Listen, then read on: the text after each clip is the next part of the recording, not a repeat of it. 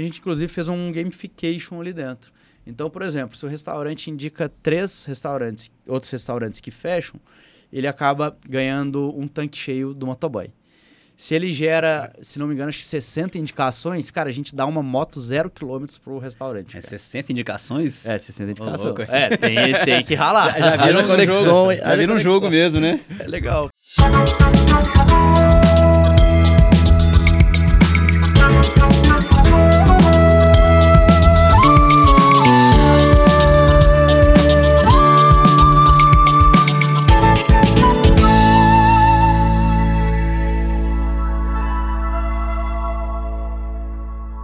Fala, seus trenzinhos, vocês estão bom?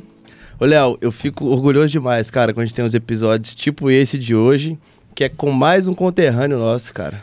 Ah, verdade, hein, sou. Eu fico orgulhoso pra caramba. E o de onde você é mesmo? Divinópolis, Minas Gerais. Lugar bom, tá? Bom, com força. Você tá bom? Bom demais da conta, o papo hoje é com o Marcos Júnior. É Marcos ou Marco, velho? É Marcos. Marcos. Marcos. Aí, ó. Ah, Deu pra ver que é mineiro, né? Ô, Marcos, seja bem-vindo. Ele é dono do Anota Aí, que é o famoso robozinho do WhatsApp para delivery, com mais de 8 mil clientes ativos. Não é brincadeira não, viu? E tenho certeza que todo mundo aí que tá nos ouvindo já usou. Você já usou, né, Breno? Já. Já aí é bom, tá? Boa. Resolveu meu problema. Cara, prazerão ter você aqui. Prazerão, Léo. Prazerão, Breno. Ah, primeiramente, queria agradecer aí o convite, cara. É um prazer imenso estar falando com vocês, conterrâneos aí de Divinópolis, né? Divinópolis espalhado, Divinopolitanos espalhados pelo mundo. É, vai ser um papo aí show de bola. Vamos falar aí Boa. sobre bastante empreendedorismo, startup, ah, alguns perrengues que a gente passa aí, né? É, vai ser um... Tô bem animado aí com esse papo. Bora. Valeu, cara. E assim, é um é elo- elogio que eu fiz ali agora fora. Eu gosto demais do nome de vocês, cara. Anota aí, que pra mim foi uma surpresa quando eu descobri o significado. Então conta pra galera um pouquinho, né? O que, que é, o que, que é o Anota aí e o significado desse nome, que eu acho que é legal. Show de bola. Cara, basicamente o Anota aí, ele é um robozinho de atendimento para WhatsApp para quem trabalha com delivery. Então vamos imaginar uma pizzaria ah, no horário de pico, 6 horas, eh, 6, 7 horas da noite num sábado. Aquilo ali ferve de atendimento no WhatsApp e é muito difícil para uma pessoa conseguir atender a todos aqueles clientes. Então a nota aí ele faz basicamente é um robô com inteligência artificial que consegue entender as principais dúvidas do cliente e ainda fechar um pedido. E o nome é anota aí, tá até aqui com o boné. O AI é em, em maiúsculo porque significa é, inteligência artificial em inglês. Então a gente fez esse trocadilho aí para referenciar um dos nossos principais diferenciais, que é a inteligência artificial. Hoje a gente entrega um produto de altíssima qualidade a nível tecnológico a um preço muito baixo, porque a gente sabe que o dono de delivery ele enfrenta muitas dificuldades financeiras e é difícil ele ter acesso a uma tecnologia de ponta. Então, o nosso grande objetivo, o nosso grande propósito é gerar uma tecnologia de, de ponta para um público que realmente precisa, que é o público de delivery, que é um público que é carente de tecnologia, de uma boa tecnologia. É verdade. Inclusive, é, acho que a primeira pergunta que vai surgir aqui daqui a pouco é qual que é ali, o que, que faz um, um cliente escolher vocês e não as plataformas de delivery, né? Mundialmente famosas aí. Então, antes de perguntar disso, eu já vou introduzir para o pessoal que está ouvindo, é pensar também em públicos diferentes, né?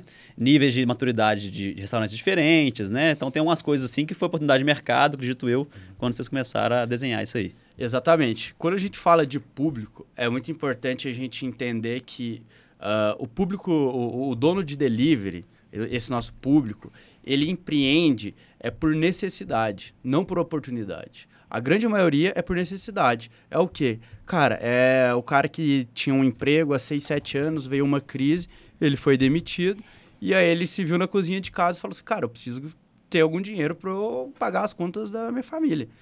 E grande parte dos deliveries do Brasil, ele nasce através realmente ah, dessa necessidade do pequeno empreendedor.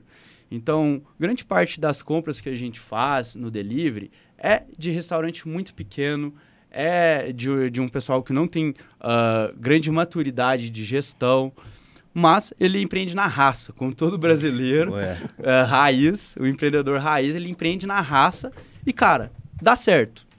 Porém, é, é- uma grande dificuldade do mercado é, ele ter um, um nível de gestão é, maior. Então tem muito restaurante que quebra. Muito restaurante mesmo acaba quebrando todo mês por falta de gestão. Eu acho legal da ideia, né, que vocês pegaram, como, né, a gente tem que pensar muito quem empreende, né, quando surge aquela ideia, vocês resolveram um baita problema da galera, né, porque é o que você falou, imagina no pico, eu lembro de comprar em restaurante que era no, no papelzinho, cara, a galera recebia o pedido aqui, anotava, colocava num, num negocinho de ponta assim, então acho que essa, essa ideia, né, quando vocês tiveram, ela resolvia muito esse problema, imagino que tenha sido isso vocês, quando vocês sacaram aquilo ali, a oportunidade de negócio. Isso aí. É, é até legal, o Léo até perguntou, pô, as, as grandes plataformas, mundial e tudo mais, né? É, qual que é a diferença da Anotaí para essas outras plataformas? A Anotaí, ela funciona como um canal próprio de vendas. Então, ele vende dentro do WhatsApp, do Facebook, do Instagram. As plataformas, ela funciona como se fosse uma vitrine. Então, o restaurante entra, é como se fosse um shopping ali dentro. Então, ele. Marketplace. É né? um marketplace, exatamente. Então, o cliente final, o consumidor final, ele entra no marketplace para buscar uma pizzaria. E aí pode ser que daqui a pouco ele vai lá e encontre uma hamburgueria. Já o canal próprio é o restaurante trabalhando a base de clientes dele. E para ele ter esse canal próprio, ele utiliza o aplicativo que todo mundo, que todo brasileiro usa e ama, que é o WhatsApp. E aí tem essa necessidade gigante do mercado de conseguir automatizar as vendas do WhatsApp. Porque, cara, um pedido de delivery sem automação, pedido de delivery sem uma nota aí, leva em torno de 5 a 7 minutos você fazer esse pedido. Por sem quê? uma nota aí? Sem uma nota aí. Porque o cliente manda uma mensagem, cara, tá aberto. Aí é a menina que responde ali no WhatsApp é a mesma que está atendendo no salão. Ela vai ver aquela mensagem um minuto depois. Tá, tá aberto. Manda o cardápio. E aí vai fazer outra coisa. O cliente manda mensagem. E aí acaba levando esse grande tempo para se concretizar um pedido. Cara, e acaba sendo um processo chato. Porque o cliente, quando tá com fome, cara, não tem como, você quer comida na hora. 5, 7 minutos você quer o hambúrguer dentro da sua barriga. e aí a gente focou bastante nessa necessidade do mercado realmente de automatizar. Porém, a gente é muito claro com o dono de restaurante gente fala assim, cara, por mais que você tenha uma pessoa atendendo o seu WhatsApp, você não vai deixar de ter um funcionário. Você não vai economizar o dinheiro desse funcionário. Porque a gente vai estar tá te dando funcionário. Então a gente deixa bem claro para ele que, olha, você não vai você não vai precisar demitir essa pessoa. Vez ou outra ela vai ver as conversas, ela vai interagir com algum cliente e aí você vai estar tá podendo colocar ela para fazer algumas outras funções dentro do seu restaurante. Entendi, entendi. Isso de, de, dos cinco minutos, você nem mencionou que se tiver vários pedidos ao mesmo tempo, né? É. Aí demora, é... fica confuso, né? Eu passei por isso, isso no, no, Natal, no, eu que atendo o WhatsApp lá da loja, nas semanas mais difíceis lá, enquanto o Breno tá subindo, subindo e descendo escada lá. E aí é muito mais é confuso, porque você tem. Cada cliente tem, manda uma coisa diferente, momentos diferentes, né? E aí você tem hora que você entende uma coisa, tem hora que é outra, por aí vai. E às vezes o cara manda um áudio de dois minutos para perguntar uma coisa simples, né, cara? é verdade. E que assim, com toda razão, você tem que resolver o problema dele mesmo, né? Às vezes é. o áudio é a forma de responder, né? Por aí vai. É, então vamos lá. É uma. Tem uma, um robozinho que a pessoa fala, ó, boa noite. Aí já Sim. tem lá a mensagem inicial. É, bem-vindo ao restaurante X. Isso aí. Então, que, como é que ele funciona, né? O, ele é carinhosamente chamado de Ayrton, o nosso robô, que é também uma jogadinha com a nota aí. Anota Ayrton. Né? Anota Ayrton. Uh, aí, o Ayrton, ele consegue compreender as principais dúvidas, então, cara... Tá... Gostou do trocadilho, né? Uhum, lembrou aquele da IBM, como é que chama? Watson também. Da IBM, IBM. Watson, é. Aí, basicamente, ele consegue compreender as principais dúvidas. Então, pô, se está aberto, se tem promoção, se tem taxa de entrega. Uh, tudo isso ele consegue entender. E quando o cliente manda uma mensagem que ele declara a intenção de fazer um pedido, então, por ele ter o robô ter inteligência artificial, ele consegue entender uh, intenções e contexto. Ele não é aquele robô chato de, ah, aperte um para tal coisa, dois para tal coisa. Ele entende a mensagem e responde ela de uma forma descontraída. Então a gente humaniza também o atendimento. Então vamos lá, o cliente mandou boa noite, está aberto. O Ayrton responde: sim, estamos abertos. Funciona de, de 7 horas até 10 horas da noite. Ah, qual a taxa de entrega para o bairro Santa Cruz? 5 reais. Que tal fazer seu pedido? Então ele também instiga o cliente a fazer o pedido. Ah, tá. Aí ele manda o link para ele e nesse link tem um cardápio digital. E aí nesse cardápio digital ele consegue fazer um pedido. bem parecido com as grandes plataformas de delivery que já estão aí no mercado. Uhum. Então a gente traz uma experiência para ele dentro do WhatsApp e ele conclui ela uh, numa plataforma de cardápio digital. E com pagamento também na, na, na plataforma? Sim, temos pagamento online também, Sim. uh, já integrado, que facilita toda a gestão do restaurante. Demais. Porque, cara, o que tem de fraude em Pix para delivery é um Pix? absurdo. De Pix. Não sei se chegou um. Teve um meme recentemente aí que, que o pessoal divulgou. Foi uma pizzaria Ah, que eu vi. tomou um calote gigantesco no Pix. Aham. Aí ela começou a mandar uns negócios de mentira, né? Exato. Ela já tinha tomado um calote antes. É. E aí, acho que foi o mesmo cliente. pegou e fez um pedido, acho que de 500 reais, e mandou um comprovante falso. Ele viu que era um comprovante falso, mandou a caixa vazia pro cliente. Foi. Imprimiu o comprovante, eu acho. Caramba, em Pix, então. Cara, muita fraude em Pix. Então a gente oferece ah, essa solução de pagamento online, Pix e, e cartão de crédito online, para facilitar tanto o pagamento do cliente final quanto a gestão do restaurante. E né, você comentou que os clientes muitas vezes é de oportunidade, então imagino que muitos não têm uma estrutura grande, não tem time muito grande, não tem né, uma, uma, uma estrutura ali muito fácil de, de, de gerenciar. É fácil para ele também entrar na plataforma? Cara, é muito fácil. Ah, o bom é que a Nota aí ela é uma plataforma plug and play. Então, em, cara, 15 minutos o restaurante já consegue colocar o robô para trabalhar para ele. E a gente tem desde, cara, um micro empreendedor que fatura 10, 15 mil reais por mês e trabalha de casa, até grandes redes que utilizam a plataforma. É muito fácil para ele utilizar para sair funcionando e ele já consegue ver um resultado imediato. Ah, e a gente tem um cuidado muito grande, já que a gente está entrando assim no assunto até de empreendedorismo, né? Imagino que deve ter bastante empreendedores aí que estejam ah, assistindo, estejam ouvindo, né? É, você se colocar no lugar do cliente. A gente fala isso pra caramba lá dentro da empresa, cara. A gente não tem que fazer uma plataforma que seja complexa, porque o nosso cliente ele não precisa de uma solução complexa, ele precisa de uma solução simples. Gente precisa resolver um problema complexo, mas pode ser resolvido de uma forma simples. Então, eu- todo o processo de entrada de cliente ele é facilitado, a a própria utilização da plataforma também é facilitada, porque a gente sabe realmente que ah, são pequenos empreendedores que estão utilizando. Então, a gente deixa o mais simples possível para ele entrar, sair usando e ter resultado. É verdade. E sem contar que, no fundo, no fundo, você precisa de gerar valor, né, para a pessoa, né?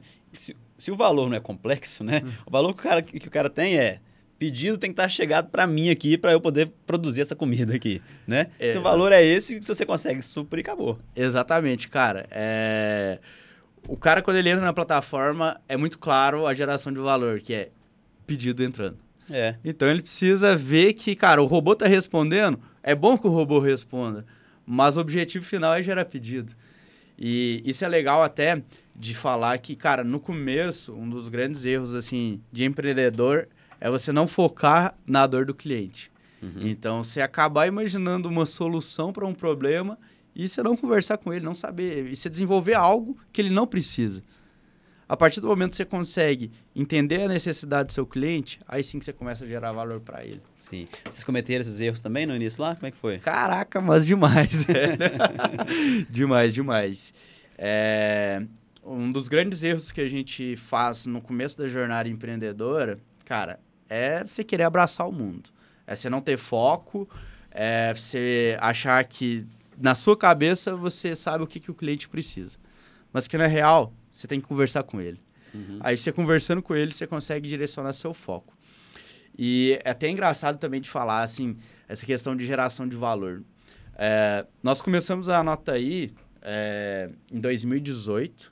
Nós somos cinco univers... éramos cinco universitários, acabamos. Uns terminaram o mestrado, eu terminei a graduação, a gente se juntou e começou a empresa. E, e acaba que a gente gera muito. acaba cometendo muito erro no começo, né? E um dos nossos grandes erros foi a gente não focar realmente nessa geração de valor. A gente ficava imaginando, cara, a gente tem que ter X mil de faturamento, a gente tem que ter tanto. ah, tem que estar gerando tanto de lucro. Ah, só que, na verdade, a gente não estava gerando valor para o cliente. E a Uhum. gente estava quase quebrando. Um, um, um, um perrengue legal aqui que a gente passou é que a gente levou 18 meses para conseguir tirar 200 reais de Prolabore, cara. E isso é legal que, cara, todo mundo que vê de fora acha que, cara, coloca o produto para rodar e já tá bombando. A gente achava isso também. Mas aí a realidade é outra. A realidade É. do empreendedor é outra. E o, o grande erro foi porque a gente não focou em gerar valor para o cliente. A gente estava imaginando diversos cenários e, cara, começamos a investir bastante em produto e não gerar valor para o cliente. Vocês eram cinco de sistema de informação, né? Que você falou. Isso. Sistema de informação e engenharia de computação. É de computação. Todo mundo da área da TI. Todo mundo é programador. É. O produto ficou redondo. Cara, essa história é muito boa. Chegamos, a gente teve a ideia, né, ah, da nota aí, e em um mês a gente fez um baita de um produto. Muito rápido. Um mês a gente tava com um baita de um produto pronto. E aí a gente pegou, rodou, rodamos MVP. Cara, MVP é o mínimo produto viável, né? É, e aí, sucesso. A gente colocou para funcionar em um restaurante. O cara falou, pô, muito legal, gostei, quero contratar. Pagando? Pagando. Ó. Cara, no primeiro cliente que a gente testou já. E como é que era o modelo, só pra, pra galera? Como é que vocês vendiam? Era, Ah, era taxa ou era mensalidade? Cara, a gente começou com taxa. Na verdade, na verdade, o MVP, a gente foi o MVP raiz, cara. Deixa eu colocar aqui pra eu ver funcionando e aí depois a gente negocia preço. E aí o cara gostou e a gente falou assim, beleza, agora a gente tem que cobrar. aí a gente entrou para um modelo de comissão de 5% em cima de cada pedido. Que é o normal, né? Geralmente, né? A comissão, que é o que vocês apli- aplicaram. Nossa senhora. Eu acho que a do iFood é até Os aplicativos maior não- que essa, Isso. né? Exatamente. Assim, como é que funciona? Os aplicativos, os marketplaces, eles cobram taxa em cima de pedido. E aí, cara, varia de 12% a 30%. Já canal próprio, eles não trabalham com porcentagem. Eles trabalham com uma mensalidade fixa. Por quê? Porque aquele ali é o canal próprio do restaurante. Ele não vai precisar pagar uma taxa de um pedido de um cliente fiel. Porque, teoricamente, o canal próprio é para clientes fiéis dele. Cliente que já comprou mais de uma vez. Ah, boa parte da, da, da justificativa da taxa do iFood, por exemplo, é que ele trouxe o cliente, né? Exatamente. Entendi. Então o restaurante não, teoricamente, não precisa investir em marketing se ele estiver só dentro do iFood. Porém, ele vai ter que esse custo aí de 12% por pedido. Entendi. No WhatsApp, ele não vai pagar taxa. Porém, ele vai ter o ônus de fazer o marketing dele. Uhum. E no começo a gente falou assim, cara, vamos tentar ser um iFood aqui do WhatsApp, né? Os caras tão grandão, vamos tentar replicar esse modelo. E aí a gente tentou cobrar 5% em cima de cada pedido. Esse primeiro cliente aqui era nosso brother e gostou do produto, aceitou. Só que entra naquele ponto que eu havia falado anteriormente de gerar valor para o cliente, sabe? Então antes a gente não escutava o cliente, a gente ia ah, na questão da taxa de 5%.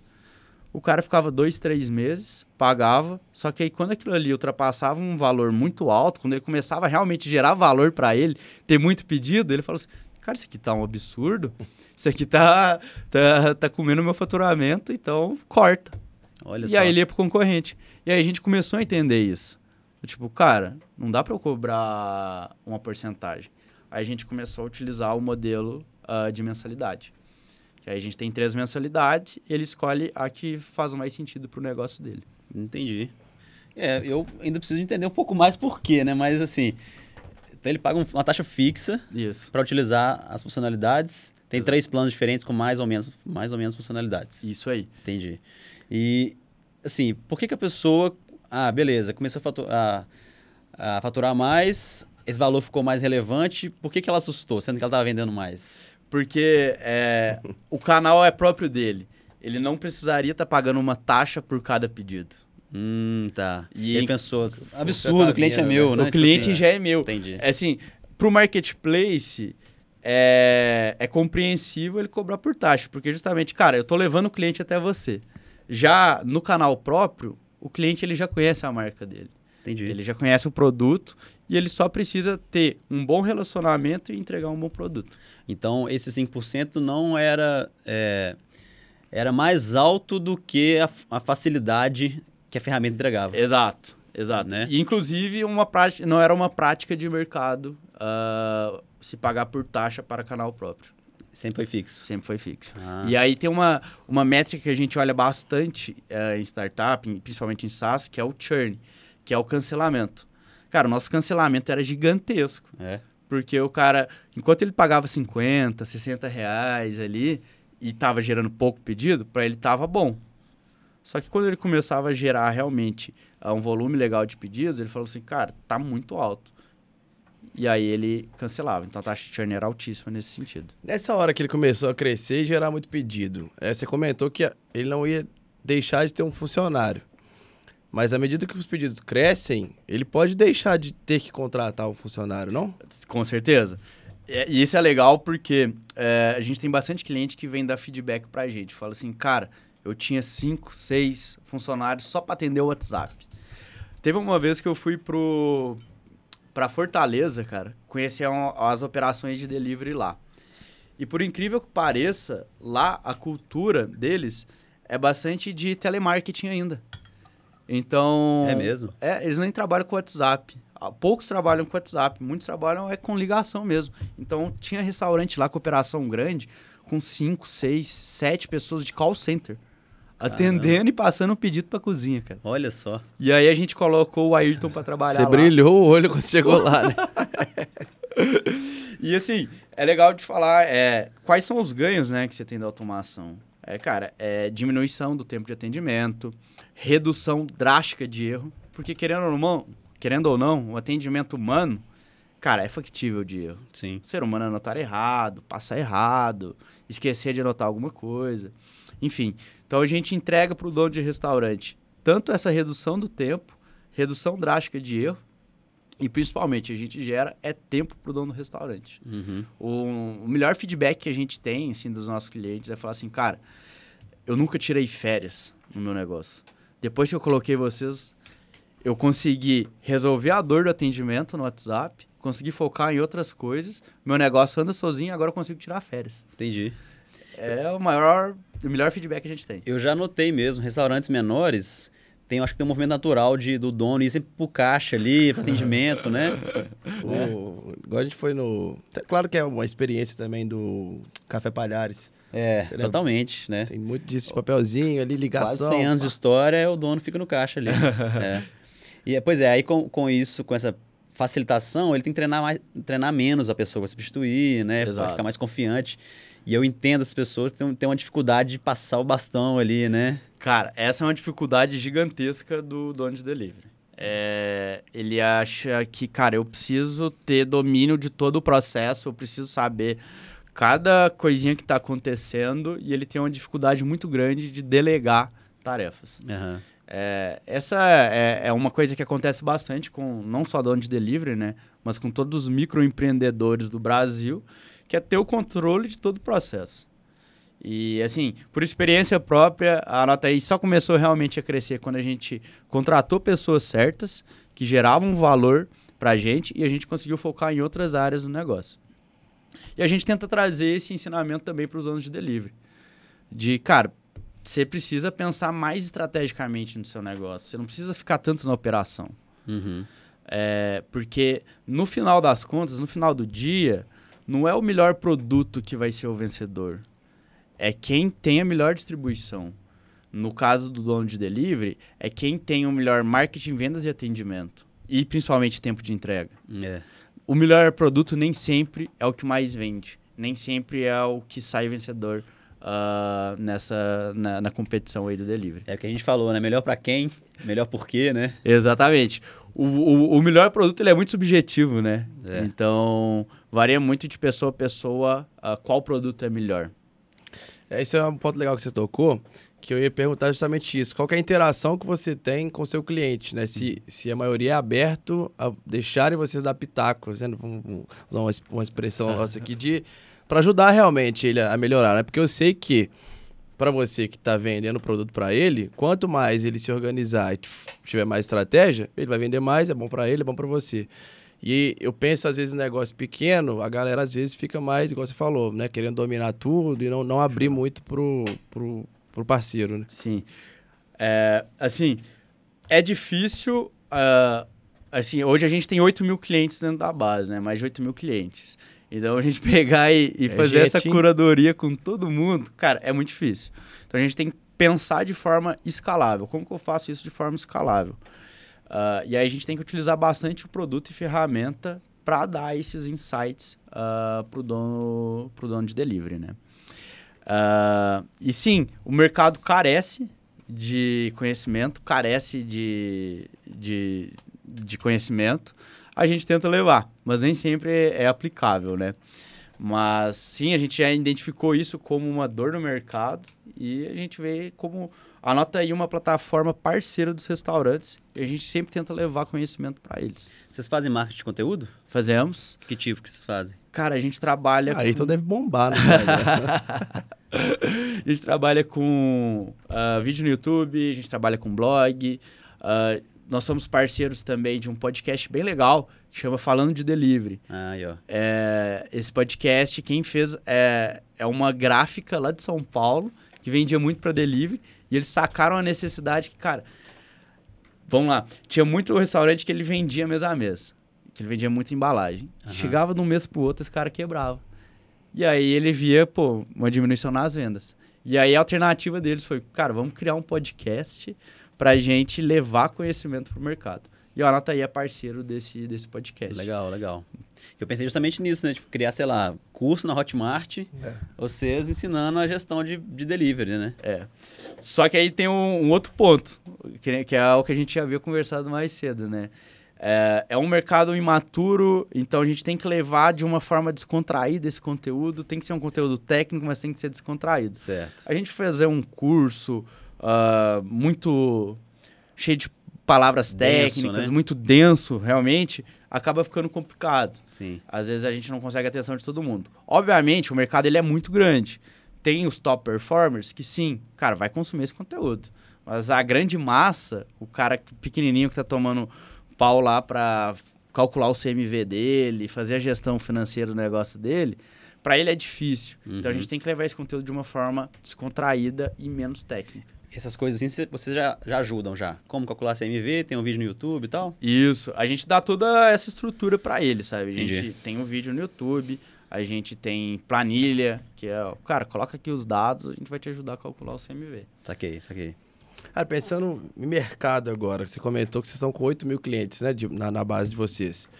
Qual que é o, né, sei se você tem certinho esse número, mas o mercado potencial que vocês têm. Porque eu imagino que, uhum. quando eu penso 8 mil, pessoas, 8, mil 8 mil clientes, é muita coisa. Sim. Só que quando eu penso o tamanho do Brasil, eu falo, cara, vocês é. têm espaço demais para crescer ainda. Brasil, né?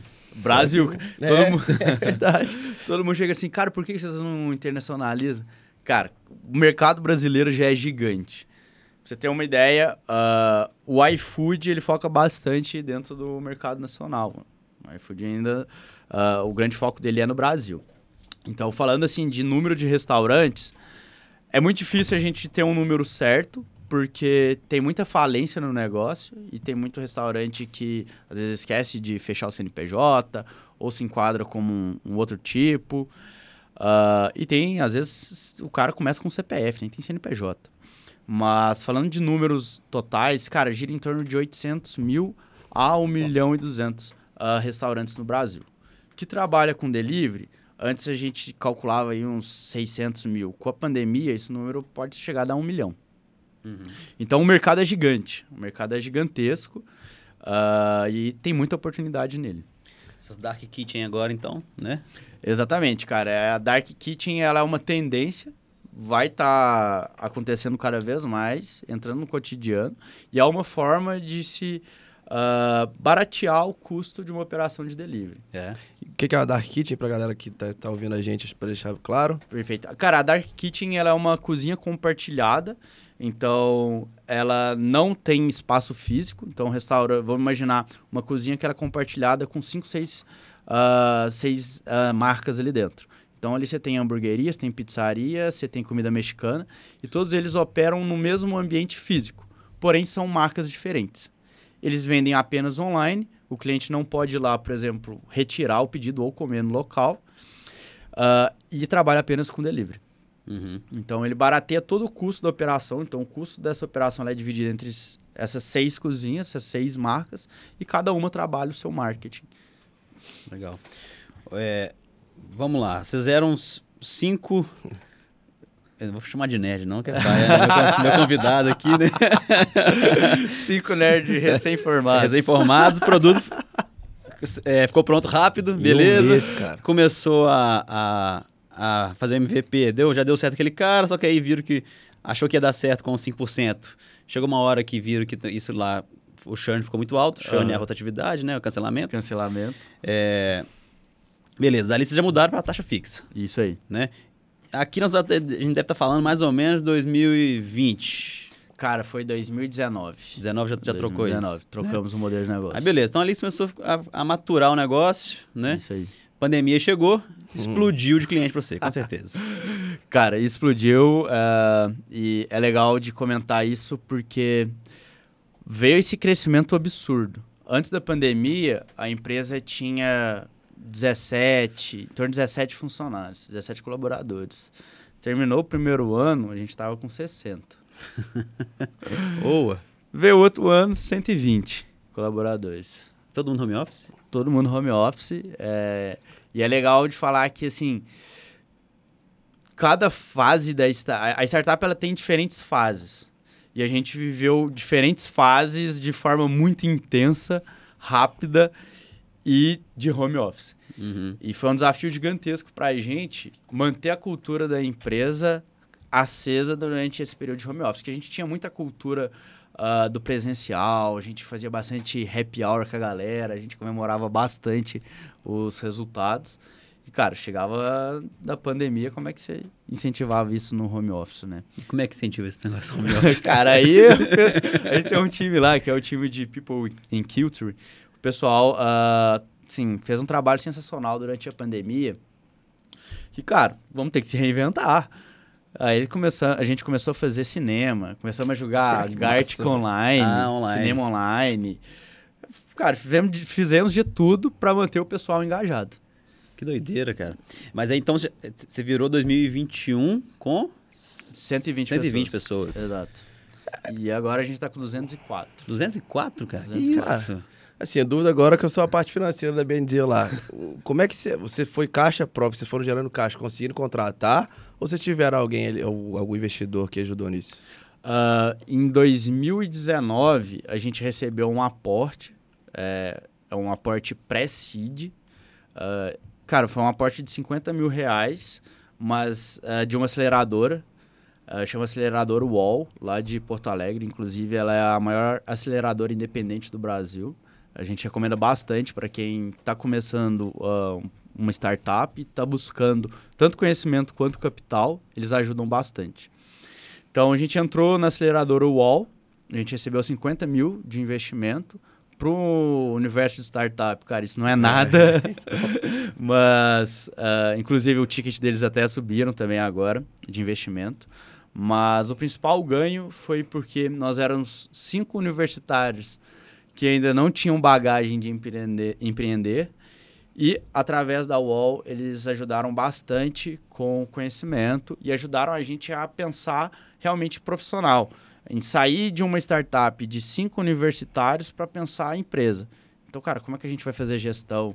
Ah, como é que a gente divide os processos? Como é que a gente cresce a empresa? Como que a gente escala? Então, eles ajudaram a gente bastante nesse sentido. Ah, mas, assim, a gente se considera uma startup bootstrap. Bootstrap é aquela startup que cresce com recursos próprios. Porque 50 mil, cara, ah, não dá para você investir em muita coisa, sabe? Aham. Se a gente, que né, a gente tem muito menos funcionário aqui, se a gente sabe que esse valor para crescer nesse tanto né, é pouco, imagina para vocês que foram dobrando e acredito eu que né, é, é um, assim, sua folha salarial deve ter muito desenvolvedor, deve ter muita gente Sim. da área de TI, que a gente sabe que é um recurso caro, né? Esse é, é caro e ficou mais caro ainda na pandemia, né? Cara, tá muito escasso desenvolvedor no mercado. Ah, Pergunta para qualquer startup se eles Sim. querem contratar desenvolvedor, cara. Pois é. Querem sim, né? É, com certeza, cara. Não, veio, Se tiver alguém aí para recomendar também, já me passa aí. é, veio aqui, o, já tem mais, mais, um ano, mais de um ano já, o, o Lucas da Melios, né? Sim. Falou que a Melios não tem limite de contratação de desenvolvedor. É. O que vier, nós vamos, vamos pegar. Cara, ah, o mercado precisa de desenvolvedor, sim. É, é muito difícil achar gente, e principalmente gente boa, cara. Uhum. É muito difícil. O que a gente está observando agora também é bastante a migra- migração de área. Então, diversos profissionais de principalmente de engenharias, estão migrando para a área de desenvolvimento. É verdade. O Bernardo comentou também, né? Eu tava até tomando um café. O Bernardo da Asus, né, que é uma Sim. seguradora de. A gente tava conversando e ele falou não só da dificuldade de contratar, mas da dificuldade de manter esse recurso. Porque, cara, tanta, é tanto assédio das empresas ali querendo levar subindo, subindo, subindo, que a galera fica meio desnorteada, né? É, cara, tem que ter jogo de cintura, viu, bicho? Principalmente na pandemia, né? Ah, o mundo inteiro começou a trabalhar, começou não, ah, consolidou-se o home office. E aí, como é que você vai competir, por exemplo, com uma empresa norte-americana ou europeia que vai pra- pagar pro, pro colaborador em euro ou em dólar? É. Fica O muito mais tá- difícil competir, né? O cara tá aqui no Brasil, trabalhando na praia, morando na praia, no Airbnb e ganhando em dólar. Exatamente, É. cara. Isso aí tá acontecendo pra caramba. E aí agora as empresas, startups brasileiras estão tendo que se reinventar, estão tendo que reter esses talentos para conseguir manter o desenvolvimento em pé. E ainda não corrigiu, não, esses salários? Tipo assim, foi- ainda tá na. tá no hypezão. no hype. Cara, é legal a gente falar sobre. ah, é que o mercado ele é cíclico, né? Independente se é de tecnologia ou não, mas a tecnologia ela teve um hype gigante durante a pandemia, né? Subiu muito. Então a gente consegue ver isso tanto a nível de valuation de empresas. Você consegue ver que, pô, durante a pandemia, o, ah, o número de M&As que teve, que é fusão e aquisição, foi gigantesco. O número de aportes em startups foi muito grande, com valuations, assim, gigantes. A gente começa a observar agora uma correção no mercado, principalmente a nível de valuation e principalmente a modus operandi das startups. Então, Uhum. antes as startups tinham aquele conceito de crescer a qualquer custo. Independente, o cara podia ter um Era caixa um CAC infinito, né? CAC infinito, o cara bota grana em marketing, cresce de qualquer forma, não importa se tá gerando, se tá dando lucro, cara, vai queimando dinheiro, vai queimando. Ah, só que agora a gente tá passando por um momento de correção no mercado realmente, que é esse momento pós-pandemia, que o mercado de VC ele tá mais receoso, De quê? Desculpa. VC, Venture Capital, Ah, tá. é, o mercado de VC ele está mais receoso e agora ele começa a olhar para as empresas que são mais saudáveis financeiramente falando. Não precisa estar gerando lucro, mas ele não pode ter um, um cash burn gigantesco. No mínimo, ele vai estar precisar ali estar break-even no zero a zero. Então a gente com- começa a observar muitas demissões, principalmente agora em 2022, de muitas startups estão demitindo para controlar esse cash burn. É. Ah, e aí a gente muda um pouco esse modus operandi, como que a startup funciona. Principalmente essas startups que são ah, de, de VC, que levantam um round de investimento. E pra vocês teve alguma implicação? Cara, pra gente é legal a gente. Tem, tem um capítulo legal nessa história nossa que no meio desse ano, quando a gente tava realmente começando a sair da, da pandemia, né? Então o pessoal voltar a- ao, ao modelo tradicional de trabalho, a gente recebeu um aporte de um investidor estratégico, que é o iFood. Caramba. Ah, sim. Então. Foi agora, então. Isso, foi no, É, no foi- começo desse ano. Entendi. Ó, na metade desse ano. Então a gente recebeu um aporte do iFood, que ele observou aí que é uma oportunidade os pedidos de canal próprio e a gente recebeu esse investimento. Mas assim, antes disso, a gente sempre trabalhou com caixa mega controlado. A gente sempre esteve break-vado, que é tá pelo menos no zero a zero, não tá queimando caixa, né? Então a gente sempre soube trabalhar a questão de caixa. E aí chegou esse capítulo da história, que é o Baita capítulo, iFood? Baita capítulo. E, e aí a gente recebeu um aporte e, cara, e a gente começou, então, a gente estava num momento diferente de todo o mercado. Uhum. E aí é legal também a gente ver as oportunidades, né? Então, no momento que todas as, as startups estavam segurando, tanto marketing, vendas, contratação, estava segurando porque estava controlando caixa, a gente estava num momento diferente, que a gente tinha acabado de receber o aporte. É. E a gente conseguiu crescer muito bem com os nossos próprios, próprios recursos durante a pandemia, porque a gente sempre teve essa gestão bem controlada e otimizada. Ah, no fim das contas, a gente era bastante pão duro, tá? e a gente controlava bastante onde é que a gente ia Parece o investir. Breno. É, então, então, tá vendo? Temos um case de sucesso aí, Léo. Legal, legal. Que aí, no caso, para uma empresa do tamanho do iFood, isso foi importantíssimo, ver que vocês tinham ali, né, a, habilidade de fazer a gestão de, de um caixa reduzido, né? Exatamente. e com o cliente, que era mais importante. Isso aí. E como é que se chega ao iFood? Como é que você... Quem, como é que o iFood encontrou vocês? Como é que começou esse namoro aí? Como é que foi isso? Cara, é legal, é, porque o pessoal sempre às vezes acha, pô, uma empresa grande, como é que faz isso? Tem uma coisa muito boa para se usar que é o LinkedIn, cara. Todos os contatos, assim, uh, eles inicializam ou por network ou no LinkedIn. Então, uh, o contato inicial aconteceu por LinkedIn e aí a gente faz um papo inicial, vai e aí tem aquele bastante aquela questão de namoro, né? É. Então você tem um primeiro papo ali, pô, deu match, vamos conversando.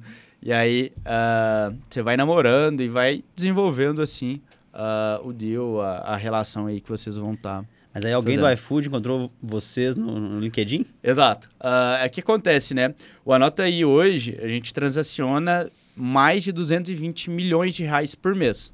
Então. Que? 220 Caramba, milhões. Louco, Exato. São 8 mil restaurantes. Vou fazer uma conta dar ideia. Faz um ano aí, Breno. Então... 2,4. Em um ano? É. Em um ano.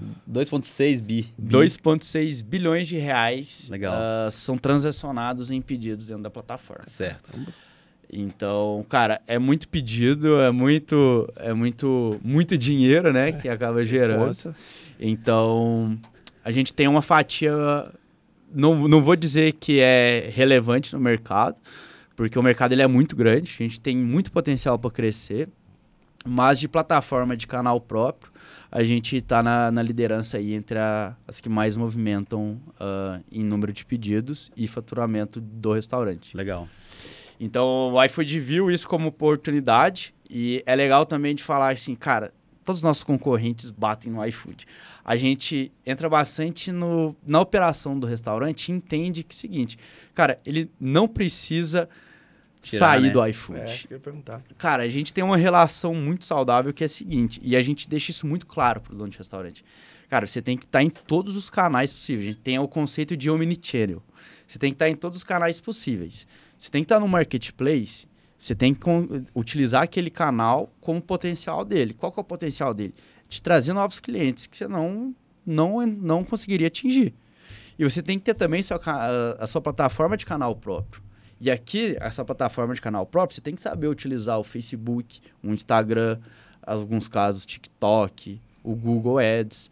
Enfim, aqui você vai fazer seu marketing e aqui você vai estar tá utilizando o potencial da ferramenta do iFood, que é trazer novos clientes. O cliente que é fiel, ele vai te buscar no Instagram, ele vai ver a sua, as, as suas postagens, ele vai comprar no seu canal próprio. Uhum. Diferente do cara que às vezes está viajando, está na primeira vez na cidade e aí ele precisa achar um bom restaurante, ele vai no iFood. É. Ou se não, um cara que, cara, eu quero estar tá sempre procurando um restaurante novo, ele entra no iFood tem uma pancada de restaurante lá. Sim. Só que quando a gente fala de fidelização de canal próprio, existe esse mercado do WhatsApp, ele é gigante e ele não compete uh, diretamente com esse mercado iFood. O mercado de marketplace ele já está consolidado, ele gira em torno aí de 80 milhões de pedidos por mês. O iFood tem 60 milhões de pedidos que giram ali em torno. Caramba! É. É, mas um market share muito grande. Sim, o iFood domina o, o, o, o mercado de marketplace. Caramba, no Brasil. O Uber tentou e não, não foi, né? É, o, a Uber Eats saiu do Brasil. É. Aí que realmente o iFood dominou, né? E já estão consolidados esse mercado. Só que, cara, é muito difícil você crescer ele mais, sabe? É. É muito difícil crescer ele mais. E, e aí, então, o iFood começa a olhar estrategicamente para outras frentes como canal próprio. Obviamente, é bom só fazer um disclaimer, o iFood não vai cobrar os 12% de taxa no canal próprio. Uhum. Não, não pretende isso, né? Uh, tanto é que as nossas operações são totalmente independentes. Né? É um aporte, né? É um aporte, são operações independentes. A nota aí continua tomando as decisões de negócio. Eu e meus quatro sócios lá, a gente toma as decisões. Claro, a gente tem um ótimo relacionamento, a gente conversa com eles, eles dão alguns insights, alguns conselhos, mas as operações são independentes e a gente deixa isso muito claro. Nunca vão cobrar taxa por pedido. Cara, isso, isso que você comentou, né? Era uma coisa que eu tinha notado, que era essa vocês não precisam ser concorrentes. A pessoa pode, o cliente pode usar os dois, né? São, são canais ali diferentes. E aí eu tô viajando aqui, pô. né, teve um aporte do iFood. O iFood, você comentou, tem 60 milhões de pedidos por mês. Ou seja, a base de clientes que ele tem é gigantesca. Sim. Mesmo sendo operações diferentes, tem, é, é assim, uma, uma- eles podem pegar essa base deles, por exemplo, e passar para vocês, pra vocês... Não, é. Não, não, de forma alguma. Essa é uma coisa que a gente deixa 100% transparente para os nossos clientes e para todo mundo, assim, sabe? As operações são independentes, as bases são intactas, principalmente a base de cliente final. Entendi. O restaurante, inclusive, a gente ah, deixa isso muito claro porque a gente sabe que a base de cliente própria ela é valiosíssima e é muito difícil ele construir. Porque, cara, aqui a gente está falando de relacionamento, essa base própria do restaurante. Ele levou anos para ele ter aquela clientela. Então, ele tem que ter uma segurança que aquela base vai ser intacta. Entendi. Então, a gente.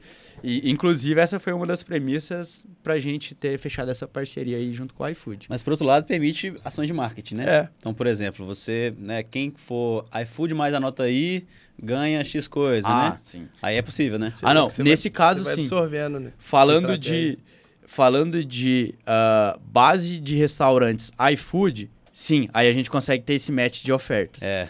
Quando a gente fala base de cliente Aham. do iFood, base de cliente final. Vamos só Ah, fazer não, um né, é, eu, talvez seja- é o cliente que eu falo, o restaurante. Ah, tá, O do não, iFood. não, o cliente não, o cliente final não. O cliente final, cara, essas bases são intactas. É, mas ele não pode passar também, né? Ele pode só, no máximo, dar uma condição pro cliente. Porque É. tem LGPD no meio. Exato. É, o que eu pensei foi, o, o restaurante que já tá no iFood, se de alguma aí. forma utilizar essa estratégia que você comentou, cara, Exatamente. potencial gigantesco. Aí tem a parceria comercial, né? É. Então, é basicamente, cara, é, a gente leva isso pro restaurante. Cara, você pode estar nas duas plataformas. Uhum. Não tem porquê. Inclusive, se você assinar aqui três meses, você vai ter as duas plataformas pelo preço de um. Ô, Marcos, então agora eu vou pedir é, uma aula para você. Que nós estamos começando a, a trabalhar sobre fidelização de clientes, essas coisas, né? E aí, como é que é o movimento natural ali que, as, que seus clientes fazem e vocês né, aconselham para que a pessoa consiga realmente manter o cliente fidelizado no WhatsApp? Quais são as estratégias que o pessoal usa geralmente? Cara, perfeito ponto. Essa é uma dor que a gente consegue ver em todos os mercados, que é a fidelização de cliente. O bom é que a gente tem um excelente aliado, que é o WhatsApp. Por quê? Ah, a gente já tem a base de clientes dele e a gente já sabe a recorrência de compra. A gente já sabe quantas vezes um cliente costuma comprar de um determinado restaurante. Só que é muito difícil ele fazer uma ação de marketing em cima disso. O que, que o Anota aí faz? Isso foi uma mudança estratégica também que a gente fez e entra muito naquele ponto de gerar valor para o cliente e escutar ele. O Anota aí, é, ele era muito. A gente recebeu inclusive esse feedback do cliente com essas palavras. O Anota aí é muito bom em responder o cliente e tirar pedido, mas ele não vende para a gente. E a gente pensou assim, cara, eu tenho um robô só que responde, mas não tem um robô que vai atrás do cliente, que manda uma mensagem, que vende. E aí a gente começou a desenvolver um produto que a gente faz bastante SRM de fidelização de cliente. Então a gente consegue ver, por exemplo, cara, esse cara aqui comprava três vezes por semana, ah, só que ele tá há um mês sem comprar. O robô faz isso automático. Ele busca no banco de dados, vê que esse cara era um cliente fiel e ele manda uma mensagem. Pô, que tal você comprar aqui com 10 reais de desconto? Uhum. O restaurante tem essa opção de colocar se ele quer um cupom, dar um cupom ou não. Então, basicamente, a gente fala bastante para os nossos clientes, a gente leva isso para o mercado. Cara, você tem que trabalhar a fidelização de cliente com base no que ele já te trouxe de retorno. Então, um cara que já comprou bastante de ti, que é o, o conceito de LTV, que é o quanto que esse cara te trouxe de, de retorno financeiro, se esse cara já te trouxe muito retorno financeiro e tá um, dois meses sem comprar, vale a pena você investir 10 reais para voltar, para ele voltar a comprar. Sim. Então, é muito nesse sentido de analisar a compra, a, a, a compra e a recompra de pedidos, dele ver quantos pedidos o- aquele cliente já trouxe e tá fazendo com que ele volte a comprar. Então, da- talvez aquele plano mais caro que você citou, tem lá uma forma de pessoa ter uma réguazinha, aí é tal, tal cliente classificou para essa aqui, recebe tal coisa. Exatamente. O WhatsApp ele é muito bom para isso. Ele é, É? muito bom para fazer essa, esse CRM, essas mensagens automatizadas.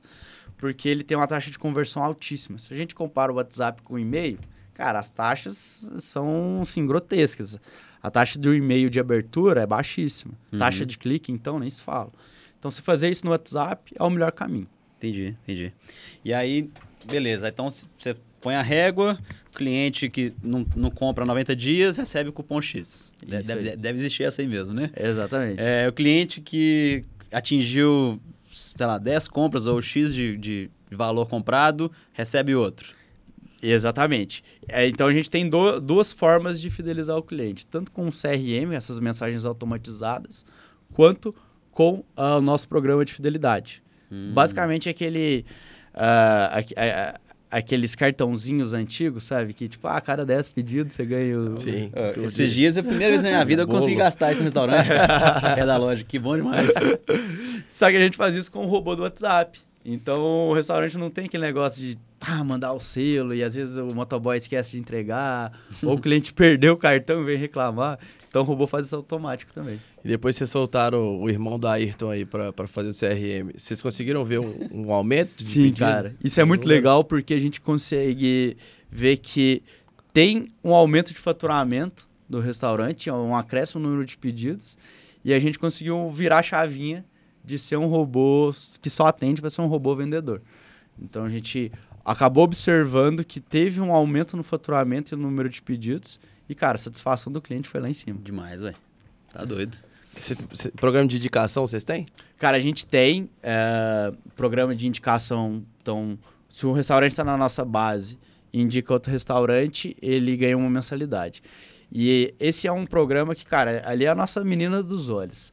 Ali é onde é que é, o, o- é o nosso melhor lead, né? Lead é um contato, é um interesse em vendas, né? Então, esse lead, ele tem a nossa melhor taxa de conversão, porque é uma indicação, realmente. Então, a gente acabou focando bastante nesse programa de indicação, eh, e a gente foi melhorando ele. A gente, inclusive, fez um gamification ali dentro. Então, por exemplo, se o restaurante indica três restaurantes, outros restaurantes que fecham, ele acaba ganhando um tanque cheio do motoboy. Se ele gera, se não me engano, acho que 60 indicações, cara, a gente dá uma moto zero quilômetros pro restaurante. É cara. 60 indicações? É, 60 indicações. é, tem, tem que ralar. Já, já um conexão, jogo, já viram um conexão. jogo mesmo, né? É legal, cara. É, é, ele ganha 60 ganha. mensalidades.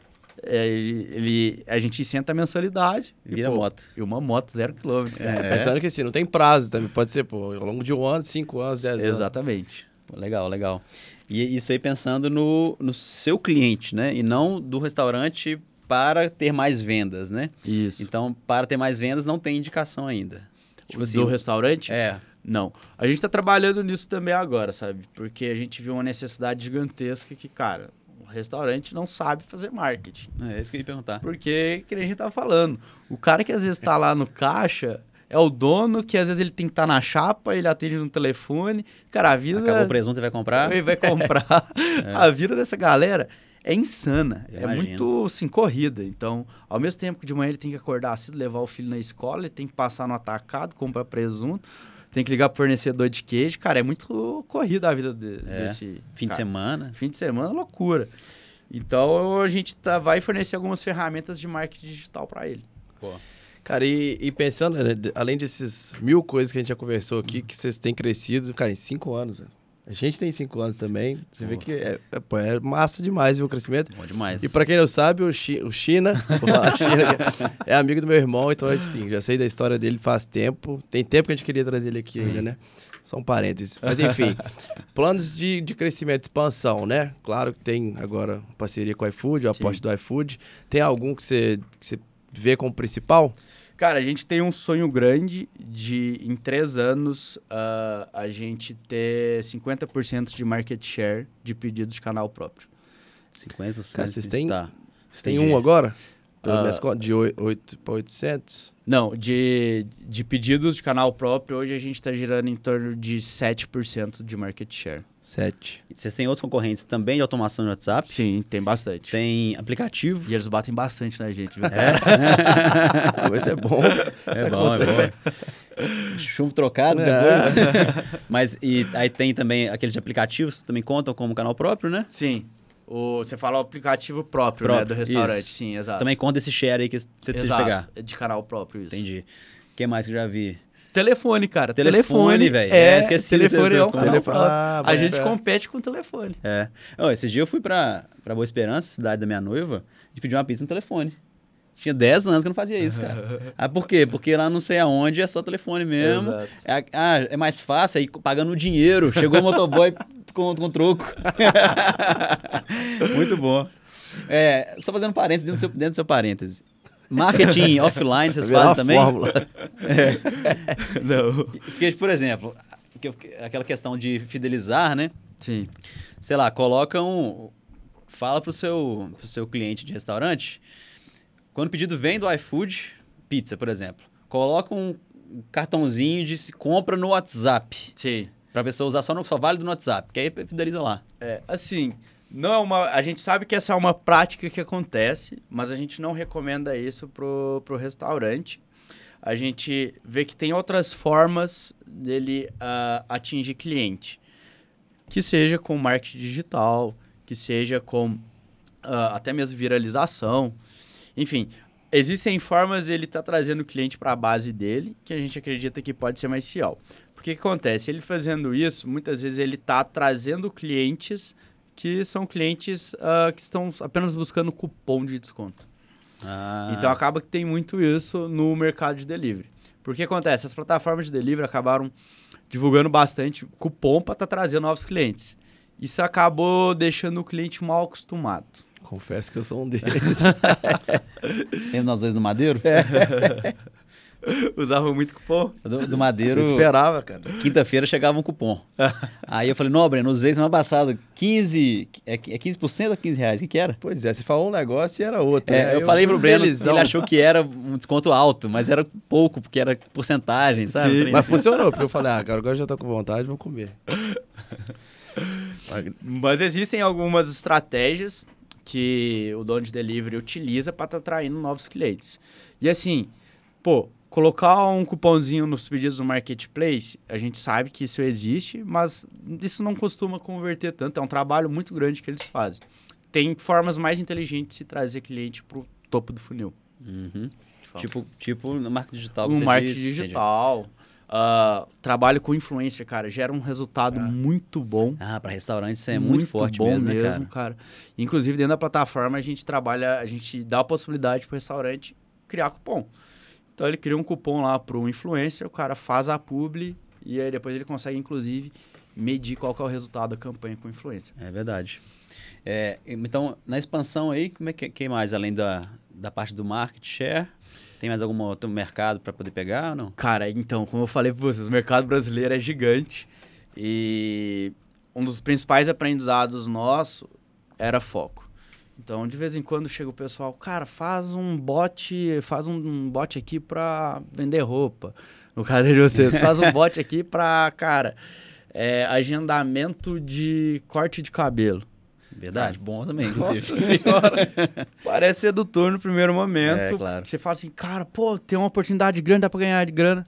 Mas, cara, você vai desvirtuar a sua empresa, você vai perder foco e no final você vai ser um pato. Uhum. O que, que é o pato? O pato faz tudo, mas no final não faz nada, né? Não nada bem, não voa bem. Exatamente. E pensando em, em, em, né, estratégia de crescimento no Brasil, qual que é o seu principal estado? É, é São Paulo? Cara, é muito pulverizado. É? O bom da nota aí é porque ele funciona em diferentes regiões do Brasil e é muito fácil estar utilizando, né? Então, a gente não foca numa região específica. A gente acaba vendo que, pô, Rio e São Paulo são estados que têm a maior quantidade de restaurantes. Então, obviamente, lá nós teremos mais restaurantes. É, mas é até legal de falar, a nota aí ela é uma empresa gaúcha, né? A gente acho que nem entrou nesse tópico, né? Verdade. É, eu sou mineiro de Vinópolis, mas eu me mudei para o Rio Grande do Sul quando eu tinha 17 anos para fazer faculdade lá, na Universidade Federal do Rio Grande. Passei no Enem lá e fui embora, cara e coragem. É, então, a empresa inicializou no Rio Grande do Sul e o pessoal gaúcho tem muito, ele é muito bairrista. Então, cara, a gente consegue ver que no Rio Grande do Sul a gente também tem uma densidade grande de restaurantes. Porque eles dizem, pô, é daqui, então vou contratar porque é daqui. Então a gente acaba vendo que tem alguns estados, tem ah, Rio Grande do Sul, ah, Minas, também é, é- tem bastante representatividade, São Paulo, Rio de Janeiro. Entendi. Alguns do Nordeste também, mas esses são os principais. É, e realmente é um, talvez os quatro maiores mercados do Brasil, talvez, né? É. Praticamente. Mas assim, em suma, a estratégia de aquisição de novos restaurantes, ela é bem pulverizada. Aham. É, sim, cara, por mês entram muitos restaurantes e de diversas cidades e estados do Brasil. E qualquer tipo de restaurante consegue. Qualquer tipo de restaurante. É? Assim, ah, é foco em delivery, né? Então, se o cara trabalha com delivery, vai conseguir vender ali dentro. Entendi. E aí, se é delivery de pato assado, se é de, sei lá, pizza, dá na mesma. Dá na mesma. Entendi. Pato assado. Falou do pato, né? cerveja entra Pior que eu nunca vi um delivery de patassada. Delivery de Pato cerveja assado tá no meio aí ou não? Tem, tem também. Tem? Tem também. E esse aí tem um concorrente pesado, né? Pô, É. é. Mas, cara, acaba que o, o Zé Delivery, né? É, é como se fosse um marketplace mesmo. É a mesma E coisa. aí, se uma distribuidora quiser ter o canal próprio e colocar o preço dela, ela consegue. É verdade. Pô, Possível parceiro, então. É. Claro. Pô, que legal, velho. Rapaz, não sei que- porque se a gente tá falando de restaurante, mas me deu uma fome, cara. falou de madeira, falou de restaurante. Acho que vou entrar na Nataí aqui vou. Fazer um pedido na nota aí, Boa, né, pô? É, ué. Indica um depois um restaurante que tenha lá pra poder testar e Ah, te dar um feedback. Pô, vou mandar pra vocês, É, né? BH, abre sua listinha aí, já entra aqui no Instagram. Então, Já fazer boa. um pedido. Pô, que massa. Passar a régua, Bren- Brenão? Vamos, né? Tá na Cara, hora. papo bom. A gente. É, tava para trazer você aqui faz tempo, você sabe, né? Pô, tem tempo gente, que a gente tá falando disso, né? É. Que bom que deu certo. Conseguimos fazer uma, de última hora. Aí o estúdio tinha horário, nós já viemos. Foi massa. Foi bom, cara. Obrigado pelo papo. E assim, né? Vou nem desejar sucesso, não, porque já é um sucesso danado. Ah, é. Estratégia, assim, o objetivo de crescer de 7 para 57 vezes. Em quantos anos você falou? Cinco anos de empresa.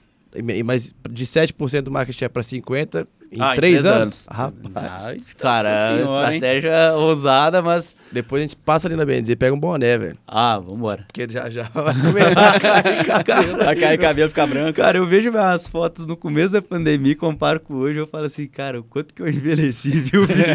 Esse trem de empreender é bom, velho. Mas, cara, você fica velho, mano. Ô, cara, isso aí pode ter certeza que é ou engordar, ou, ou envelhecer, ou cair cabelo, ou os três ao mesmo tempo. Os três ao mesmo tempo, cara. É, todo Eu tô, mundo. tô pensando em, em- em qual que eu vou encaixar. Acho que é o cabelo, Seu cara. cabelo. O meu cabelo O meu- tampa, o mas... meu é engordar, o seu é ca- cabelo. Mas, cara, dá um baita, baita orgulho, né, velho? Pô, Cara, você olhar pra cinco anos pra trás aí... É assim, é sensacional. ah, assim, quando a gente começou a empresa, como eu falei, cara, nós éramos cinco universitários ali na FUG, na faculdade, e a gente vê a empresa no tamanho que está hoje, gerando impacto para o mercado, para o restaurante, e principalmente a gente vendo que os colaboradores gostam de trabalhar ali. Inclusive, recentemente a gente recebeu ah, o prêmio do, do GPTW, que é o Great Place Ó. to Work. Ah, a gente ficou em 35º lugar de melhor empresa para se trabalhar no Rio Grande do Sul. cara. Que doido. Então, assim, a gente chegou nesse patamar que, cara, a gente não imaginava que ia chegar ali. Só que aí a gente foi entendendo as diversas fases da startup, a gente foi amadurecendo como founder e ver a, a, a estrutura, a proporção que isso tomou, cara, isso aí enche a gente de orgulho. E, claro, tem que sempre mirar para cima, né? Então, chegamos agora, já vamos olhar o próximo É. degrau. E é muito bom de ver que, assim, a gente tem uma cultura que as pessoas gostam de trabalhar lá. Então a gente tem, por exemplo, tem, cara, um dos, um maiores vitórias da minha carreira é eu ver gente que entrou como estagiário e hoje ocupa cargo de gestão dentro da empresa. Então, com tão pouco tempo, eles conseguiram se desenvolver na empresa, evoluíram e estão realizando os seus sonhos pessoais com a, a empresa. Então, gente, cara, que teve filho, que hoje consegue comprar uma casa, consegue comprar um carro, e a gente vê que, pô, é, é fruto do nosso sonho. Eles compartilham do nosso sonho também, cresceram junto com a empresa, e isso aí enche a gente de orgulhos. Pô, que massa, isso aí. E tiro pra lua, né? Tiro pra lua, é isso aí. Parabéns, cara. E se desenvolverem um dia um pra, pra loja de roupa, você fala com a gente. Galera, Pode quem assistiu até aqui, ouviu até aqui. Léo, qual que é o cupom de desconto também dizer? Gerais Podcast, 15% de desconto em todo o site. Vamos lá, começar o ano, né? do- janeiro aqui que, que esse episódio vai ao ar. Com muita mineiridade estampada. E bora, bora pra cima que 2023 promete, tá? Posso fazer um jabazinho aqui? Claro. Pro pessoal que tá assistindo aí, achou legal a proposta da Anota aí. a gente tem um programa de parcerias e afiliados. Então, para quem está assistindo e conhece um restaurante que tá passando perrengue ali no WhatsApp, não tá conseguindo atender, a gente dá uma bonificação, a gente dá um, um prêmio de 150 reais se você indicar um restaurante e virar nosso cliente. Só acessar parceiros.anota.ai. Não, eu vou indicar porque Nossa, eu vou ganhar dinheiro demais isso aí, viu? Eu gostei, uma herda extra, viu? Conheço Boa, vários cara. que em BH precisam melhorar. Ah, vamos embora então. O Instagram anota aí, anota aí. Anota Normal? aí ponto bots. Boa. Bora seguir lá, gente. Isso aí. Cara, muito obrigado. Valeu. Eu que agradeço aí, viu, Léo? Valeu, Breno. Finalmente saiu o papo. Foi um prazer aí falar com vocês. Desejo sucesso, para bem dizer. Sou mega fã. Ah, o projeto da Gerais é, assim, sensacional. E eu tenho certeza aí que a Bem Dizer vai estar crescendo cada vez mais. E obrigado pelo convite. Boa, que valeu. Valeu, galera. Falou.